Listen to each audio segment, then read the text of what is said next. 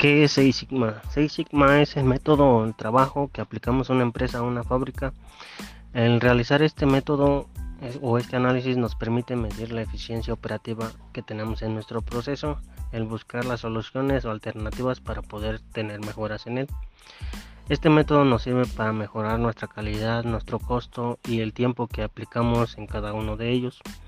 El objetivo que tenemos nosotros con este método es alcanzar el porcentaje del 99.99%, que es muy alto, lo que nos quiere decir que son 3.4 unidades de un millón las que llegarán a nuestro cliente con algún tipo de defecto. Las ventajas que tenemos con el Six Sigma es que eh, depende de nuestro porcentaje, este, hay mayor satisfacción con nuestro cliente.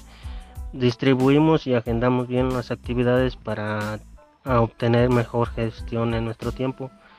Creamos equipos experimentados para reducción en el ciclo de nuestro proceso. Eh, damos motivación a nuestro personal para que así, así tener mejor trabajo de parte de ellos. Planeamos y ayudamos a mejorar el rendimiento en nuestros procesos y tenemos una, una mejor calidad en nuestros procesos y obtenemos menos defectos en cada uno de ellos.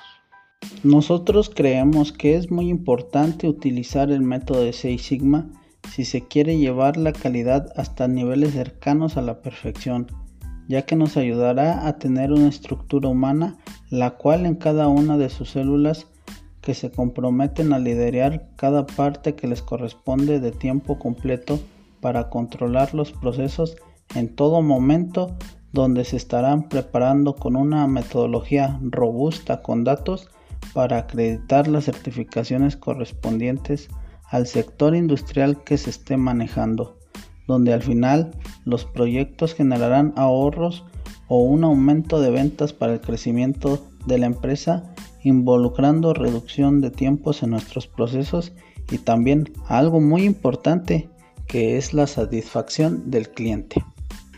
Para implementar el 6 Sigma debemos de considerar cinco pasos en uno el cual es definir, en, esta primera fase se debe definir los objetivos del proyecto y como miembros de equipo de trabajo, las condiciones del problema en el que estamos o en el que se encuentra la industria.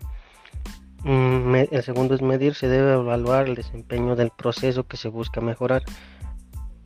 El tercero es analizar, se analiza la información con los resultados que se encuentran actualmente y los históricos y podemos establecer un, un causa-efecto.